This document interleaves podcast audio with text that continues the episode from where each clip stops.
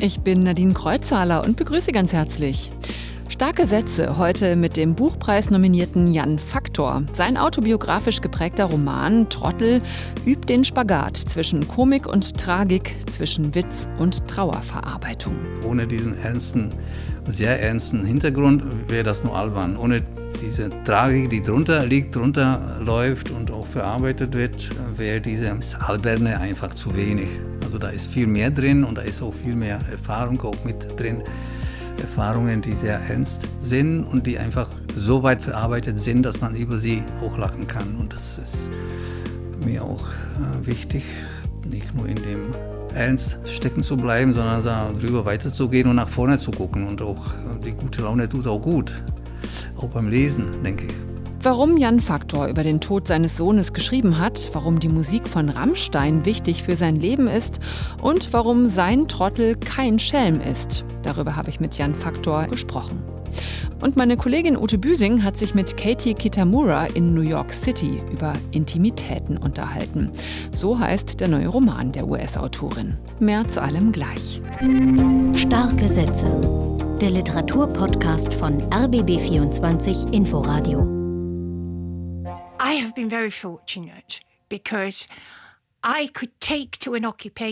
ich konnte schreiben. Du bist ja dein eigener Chef und kannst die Arbeitszeiten selbst bestimmen.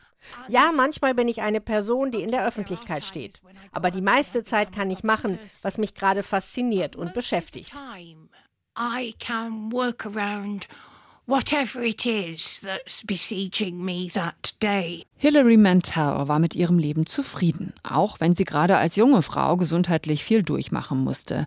Erst im Juli hat sie ihren 70. Geburtstag gefeiert. Aber jetzt ist die Schriftstellerin gestorben. Ende der Woche kam diese traurige Nachricht. Friedlich, aber unerwartet im Kreise ihrer Familie und enger Freunde. So hat ihr Verlag HarperCollins mitgeteilt. Ein Schock ist das, auch für ihre Fans weltweit. Vor allem ihre historische Romantrilogie über den Politiker Thomas Cromwell und das Intrigenspiel am Hofe hatte Mantell berühmt gemacht. Für die Bände Wölfe und Falken wurde sie jeweils mit dem Booker Prize ausgezeichnet, gleich zweimal. Das haben vorher überhaupt erst zwei Autoren geschafft.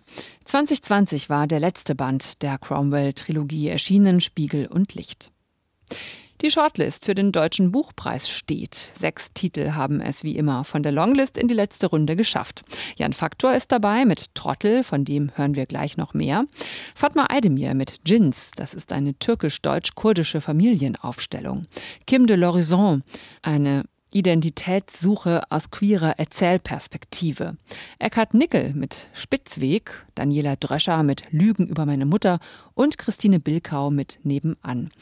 Das ist ja doch eine ziemlich ausgewogen diverse Shortlist. Mir persönlich fehlt ja Esther Kinski mit ihrem Landschaftserinnerungs-Erdbeben-Roman Rombo auf dieser Liste. Aber ja, so ist das halt immer mit diesen Buchpreisnominierungen. Irgendwer fehlt irgendwem immer. Am 17. Oktober wird der Deutsche Buchpreis dann verliehen am Vorabend der Frankfurter Buchmesse in Frankfurt. Dann wissen wir mehr. Mauerfall, Wende. Das spielt am Rande eine Rolle im neuen Roman von Jan Faktor. Trottel heißt der. Es geht um das Leben in Prag und Ostberlin in den 70er und 80er Jahren. Der Roman ist übermütig, witzig, gespickt mit absurden Fußnoten, ein großer Spaß. Und das, obwohl der Kern des Ganzen höchst tragisch ist. Jan Faktors Trottel ist ein Mensch, der ohne Plan durchs Leben laviert, der ständig witzelt, aber eine große Portion Tragik, Melancholie und Ernst hinter seiner guten Laune versteckt. Wie immer geht's bei Jan Faktor um Autobiografisches. Er zog in den 70ern von Prag nach Ostberlin, wurde hier Teil der Prenzlauer Berg Literaten- und Künstlerszene und ist mit der Tochter von Christa Wolf, Annette Simon, verheiratet. Vor zehn Jahren verloren beide ihren gemeinsamen Sohn. Er beging Suizid. Dessen Kampf mit Depression und Psychose und seinen Tod verarbeitet Jan Faktor nun in Trottel. Damit ist er für den Deutschen Buchpreis nominiert und ich habe mich mit Jan Faktor in seiner Altbauwohnung in Berlin-Pankow getroffen.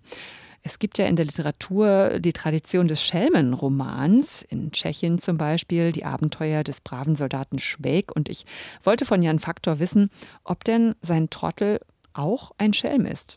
Das Wort Schelm mag ich nicht, ist mir zu konventionell und Schelm ist er nicht. Schelm ist mir zu harmlos und Schelm ist einfach die häufige Verwendung zu einem Klischee geworden. Und das Buch ist gerade das Gegenteil. Ich versuche anders zu schreiben als andere und das anders zu machen. Und das ist kein Schelmenroman, bitte.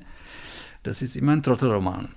Und äh, Schweig, ich habe das sogar mal auch in meinem letzten Roman analysiert. Schweig ist äh, eine ganz spezielle Figur, die nur auf dem, also literarisch wunderbar funktioniert. Im realen Leben wäre ein äh, richtiger Schweig unerträglich. Aber schön, dass Sie das ansprechen. Natürlich Humor gehört zur tschechischen Literatur, auch Rabal vor allem. Großes Vorbild von früher, Bohumil Rabal. Mit vielen, vielen witzigen Figuren, aber auch nicht mit Trotteln. Das ist auch, mein Trottel ist was Spezielles. Sie sprechen gerade den Humor an. Ähm, wenn ich Ihren Roman aufschlage als Leserin, dann bekomme ich ja direkt mal eine Kostprobe, wohin dieser Roman mich so führt. Hier stehen direkt im Klappen-Einband Anregungen und Vorschläge für Rezensenten, nützliche Bonmots für Streitgespräche oder zukünftige Nackenschläge. Eins der streckenweise intelligentesten Bücher, das der Rezensent je gelesen hat. Leider zerstört sich der Text nach und nach selbst, weil seine innere Wucht einerseits vertikal verpufft, andererseits seitlich auseinanderfließt. Das finde ich herrlich. Wie kam diese Idee auf? Also es ist eigentlich eine Kritik der Verlagsstrategien gleichzeitig, weil diese Reklamesprüche hinten im Buch aus Rezensionen sozusagen, diese Eigenreklame ist eigentlich peinlich.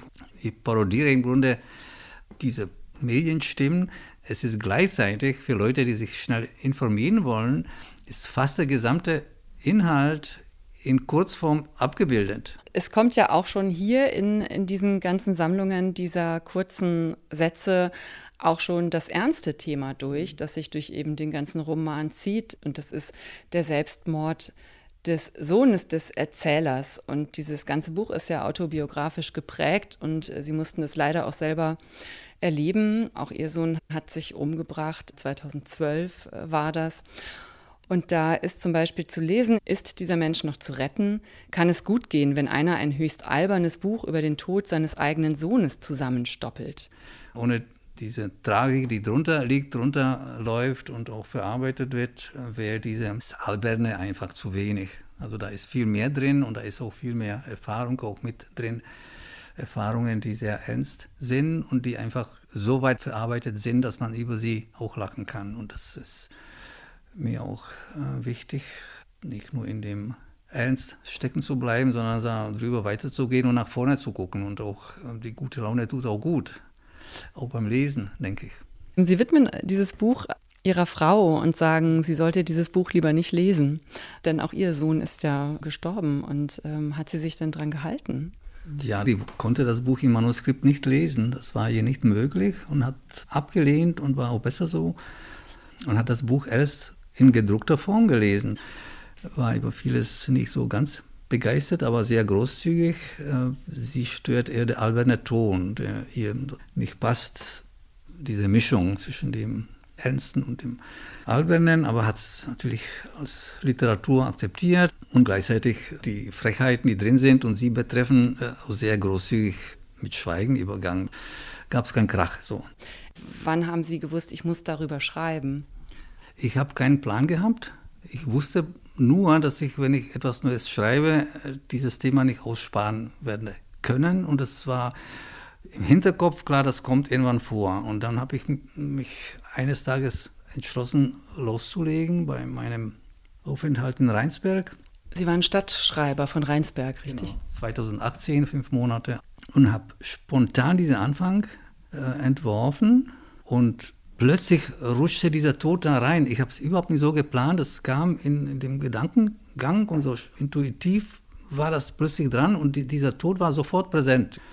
Das Chaotische, was drin ist, ist echt und ich habe sehr viel daran gearbeitet, sehr viel. Diese ganzen Sprünge sind auch nicht künstlich, so denke ich und so habe ich es geschrieben. Mitten im Absatz eine neue Geschichte. Ja, warum nicht?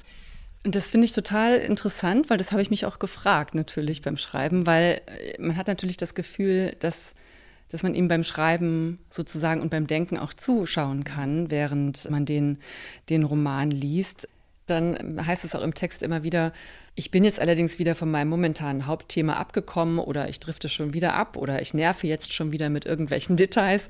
Und äh, sehr schön finde ich ähm, diesen Begriff, den Sie dann dafür finden, für diese Art zu schreiben, nämlich Erzähldriftdrang.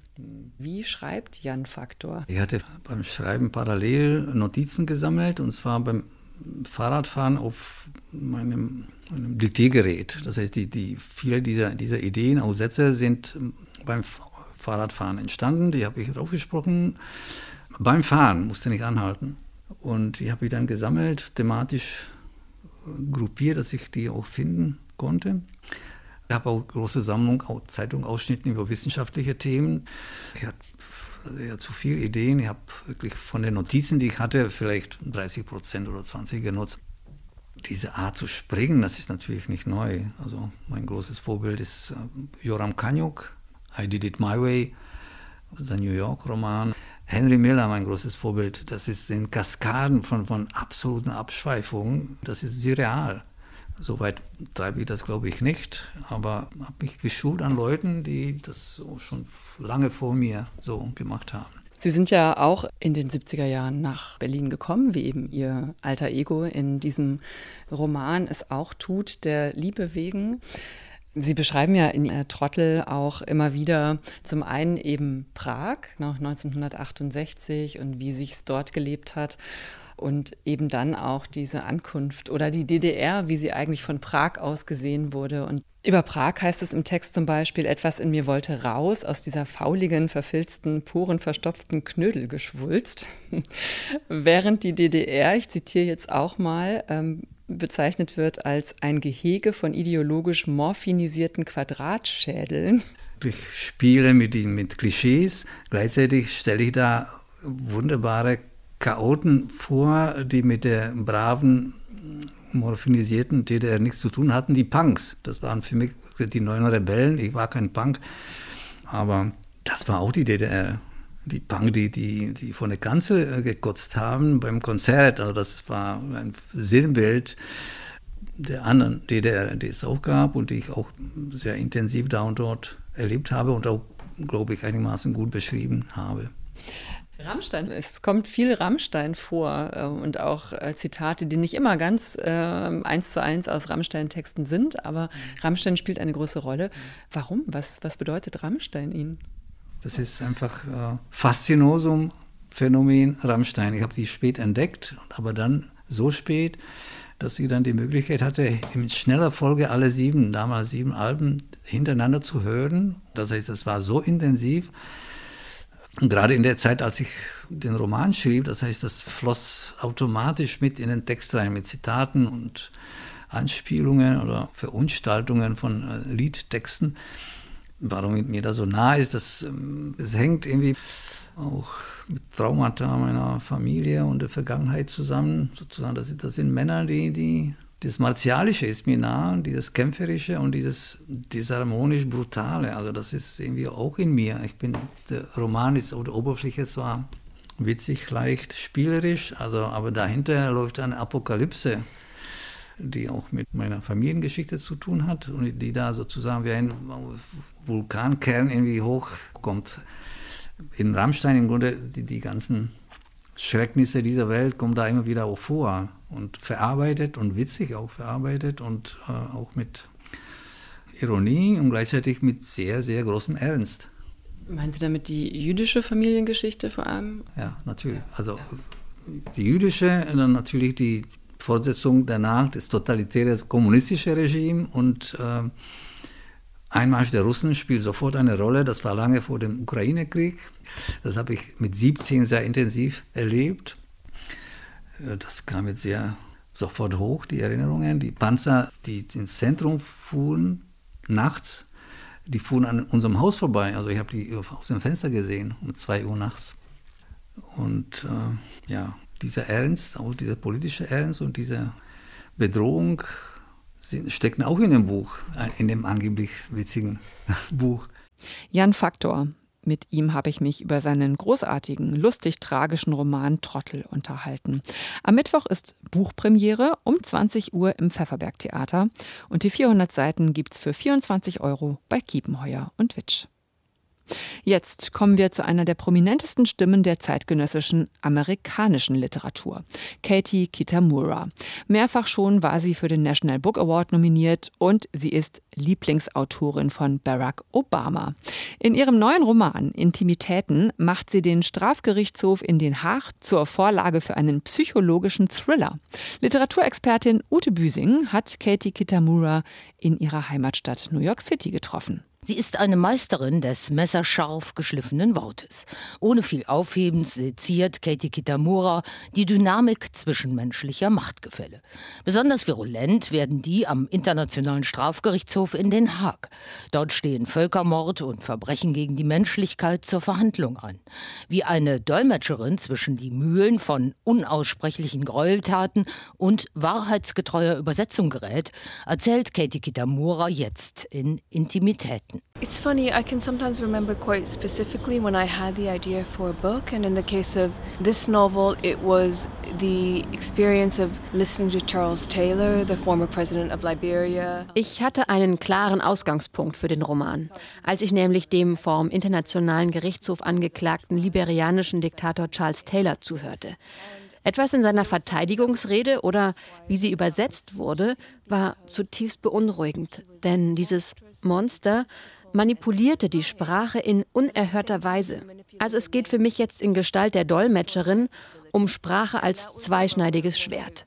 Sie kann etwas klar machen, enthüllen, aber sie kann auch die Unwahrheit in Umlauf bringen. Clarify and it can reveal truth, but it can obfuscate and it can also create Untruths. In ihrem vierten Roman verzichtet die 42-Jährige wie in ihrem vorhergehenden Buch Trennung auf aus ihrer Sicht unnötigen psychologischen Ballast. Umso mehr konzentriert sie sich auf sprachliche Minenfelder, nicht nur beim Übersetzungsakt. Die sich und ihr Umfeld genau analysierende, allseits fragile Ich-Erzählerin bleibt zwar namenlos, aber sie benennt präzise Gefahren der Identifikation bis hin zur Intimität mit dem angeklagten Ex-Präsidenten eines hier ungenannten afrikanischen Staates, dem sie qua Job zur Seite stehen muss. I mean, one thing that I really learned from observing these trials is that was ich beim Beobachten realer Prozesse und in Gesprächen mit Übersetzern gelernt habe, es gibt keine Neutralität in diesen Prozessen. Sie gehorchen den Gesetzen einer Performance.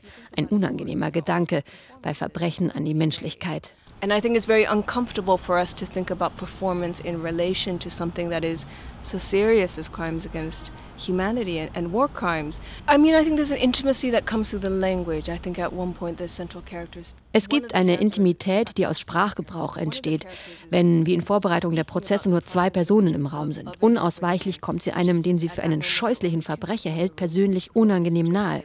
Auf einmal empfindet sie Empathie für ihn wird fast zur Komplizin, bis die Aussagen seiner Opfer sie im Mark erschüttern. And it is very strange to find yourself identifying with somebody who you know or you believe has performed the most atrocious crimes imaginable. Auch in ihrem Privatleben kämpft die gerade aus New York zugezogene Dolmetscherin mit Übersetzungsschwierigkeiten, was Kitamuras klugen 220 Seiten kurzen Roman zusätzlich auflädt. Sie hat kein echtes eigenes Zuhause. Ihr holländischer Freund versucht vermeintlich seine Ex und die Kinder in Portugal zurückzuerobern.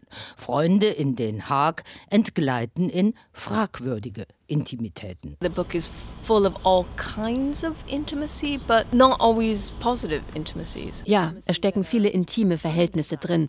Die meisten davon sind nicht positiv, ungewollt, voll von sexueller Belästigung.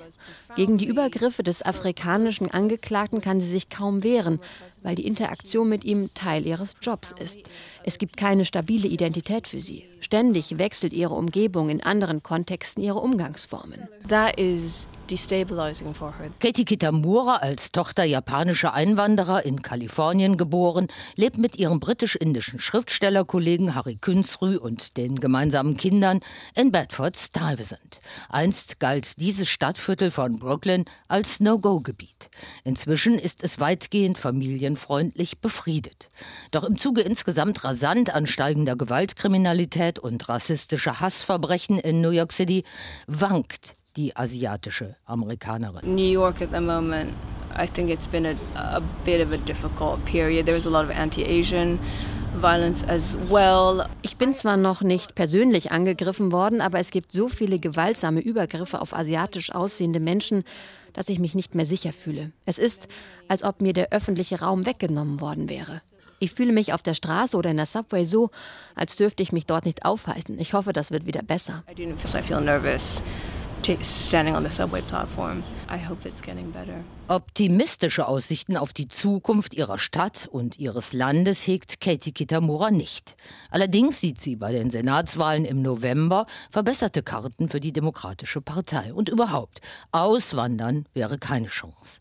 Bis der Brexit kam, hatten ihre Kinder als amerikanische und britische Doppelstaatsbürger alle EU-Rechte. Jetzt nicht mehr.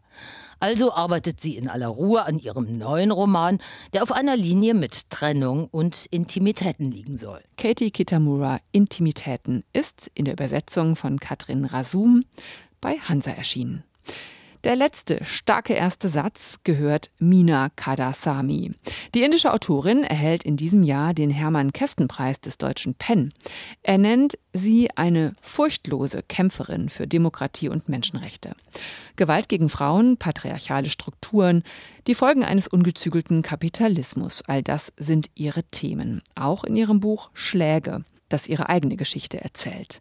2020 ist das bei Kulturbooks in deutscher Übersetzung erschienen. Und daraus gibt es den ersten Satz als letzten mit auf den Weg. Und er geht so. Meine Mutter spricht immer noch davon. Ich bin Nadine Kreuzhaler. Danke fürs Zuhören. Tschüss und bleiben Sie stark. Starke Sätze. Der Literaturpodcast von RBB24 Inforadio. Wir lieben das Warum.